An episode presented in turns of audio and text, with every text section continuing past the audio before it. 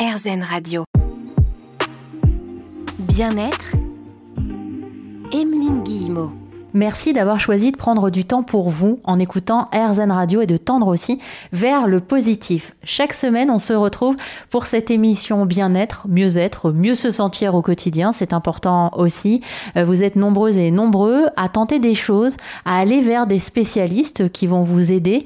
Euh, certains ont tenté plein de choses. Moi, à une certaine époque, pour ne rien vous cacher, je me suis dit que la dernière étape de ma vie serait partir euh, faire une retraite au Tibet pour me sentir mieux, tellement j'avais l'impression d'avoir tout expérimenté.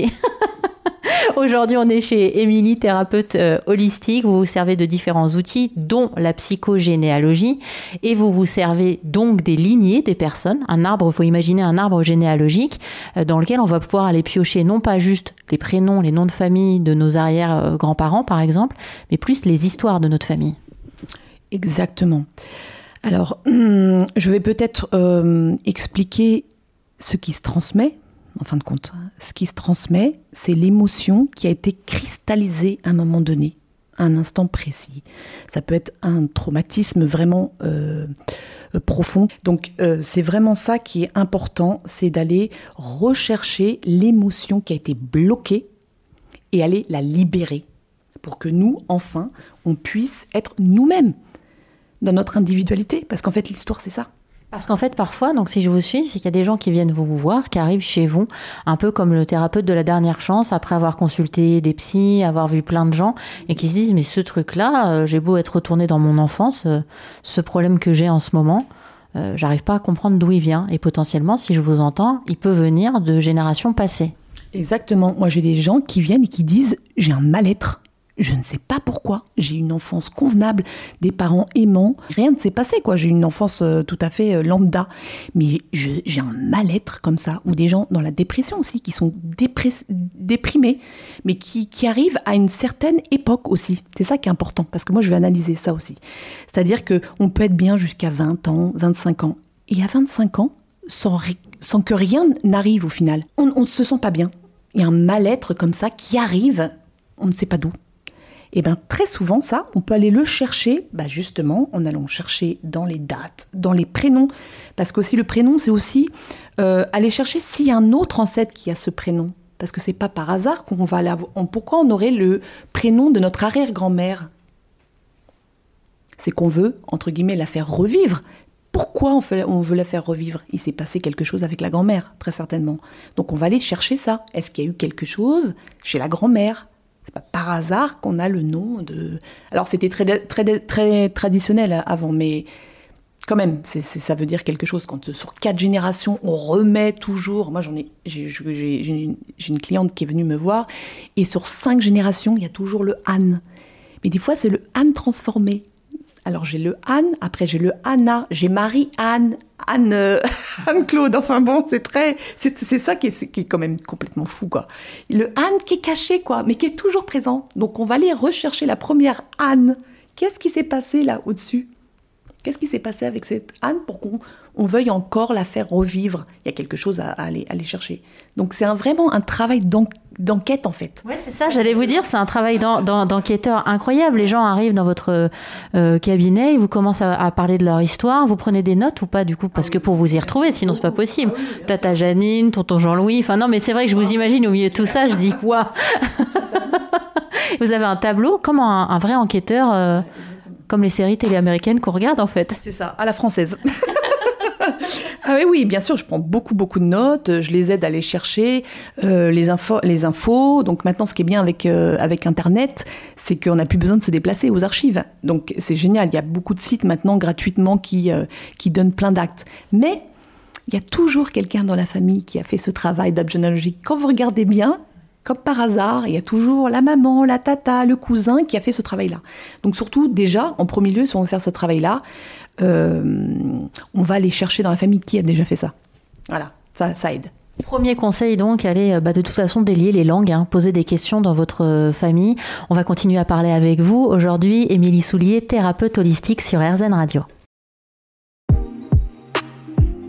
Bien-être, Emeline Guillemot. Sur RZN Radio, on parle aujourd'hui ensemble de psychogénéalogie avec Émilie Soulier qui est thérapeute holistique, ce qui veut dire que vous utilisez, Émilie, comme on l'a entendu tout au long de l'émission, différents outils pour aider euh, vos clients, les gens qui viennent vous voir en séance, dont la psychogénéalogie.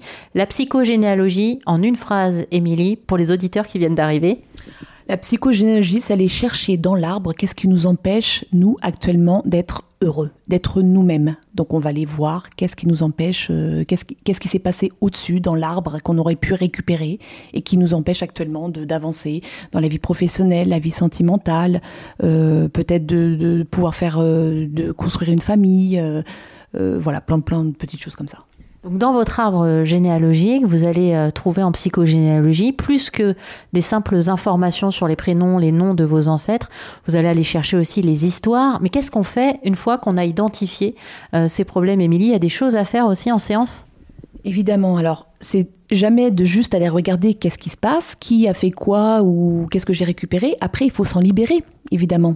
Donc en fait, je vais proposer des actes de libération par l'écriture, puisque justement c'est quelque chose qui me parle beaucoup l'écriture. Donc on va aller libérer l'ancêtre référent. Voilà, alors moi je fais vraiment des textes euh, personnalisés, puisque à l'intérieur je vais intégrer exactement l'histoire de la personne qui vient me voir. Donc chaque acte est, unique. Et donc la personne va aller l'écrire de la main opposée à laquelle elle a l'habitude d'écrire. Par exemple, si on est droitier, on va écrire de la main gauche. Donc c'est quelque chose qui va être difficile.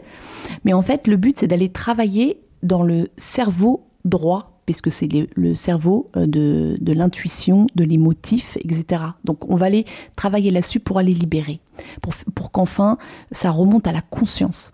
Voilà, c'est ça, on va aller libérer la conscience. Mais on écrit quoi, euh, Émilie?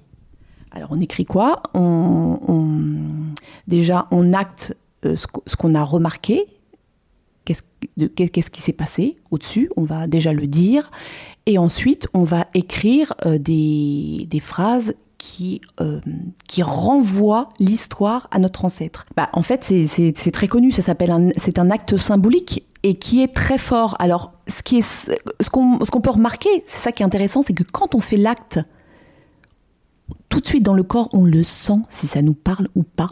Parce que souvent, quand on, a terminé euh, l'acte symbolique, il y a quelque chose qui se passe. Et justement, c'est ça qui m'amuse parce qu'à chaque fois, je, demande aux gens qu'est-ce qui se passe là? Qu'est-ce que vous avez fait l'acte Vous avez fait votre acte? Qu'est-ce qui se passe dans votre corps? Et les gens me disent bon, rien, rien de spécial. Et puis deux secondes après, oh, j'ai super froid là. Vous auriez pas une couverture pour moi Ou enfin, en final, il y, a, toujours quelque chose qui se passe, mais on veut pas forcément le voir. Mais du coup, ça se ressent vraiment dans le corps. Il y a quelque chose qui s'est libéré. Voilà, donc ça c'est première, le premier acte que je propose. Après, euh, je fais des méditations guidées pour ceux qui sont pas à l'aise avec l'écriture, parce que je suis, mon but c'est pas d'imposer quelque chose. Si les gens n'aiment pas écrire, euh, ce qui peut être euh, totalement entendable, je vais proposer la méditation guidée. Pareil, je vais écrire une méditation pour libérer la conscience de la personne qui est en face de moi, en intégrant l'histoire de la famille à l'intérieur, pour vraiment pareil, ça, ça, ça monte à la conscience et ça puisse libérer. Donc ça, c'est un deuxième acte. Et le troisième, bah, comme je suis énergéticienne, magnétiseuse, je vais proposer des, un soin en libération énergétique. Donc je vais aller travailler, je vais aller libérer les mémoires cellulaires en magnétisme. Et vous finissez peut-être vos séances avec des tambours chamaniques. Ah, vous commencez Je commence toujours un petit quart d'heure avant toutes mes séances. Je fais euh, voilà un petit quart d'heure où je passe autour de la personne avec euh, les instruments. Je les choisis en fonction de ce que je ressens. Bah, écoutez, on a commencé l'émission comme ça. On peut la terminer euh, de cette manière-là, en musique. On n'oublie pas non plus qu'il y a un pain d'épices préparé par Émilie qui nous attend. Merci Émilie d'avoir partagé avec nous aujourd'hui sur RZN Radio. Merci, j'étais enchantée. Merci beaucoup. Et rendez-vous la semaine prochaine. On va cheminer encore euh, ensemble autour du bien-être et du développement personnel. Si vous avez des thèmes que vous aimeriez que l'on aborde sur RZN Radio, je vous laisse nous contacter via le formulaire contact disponible sur rzn.fr.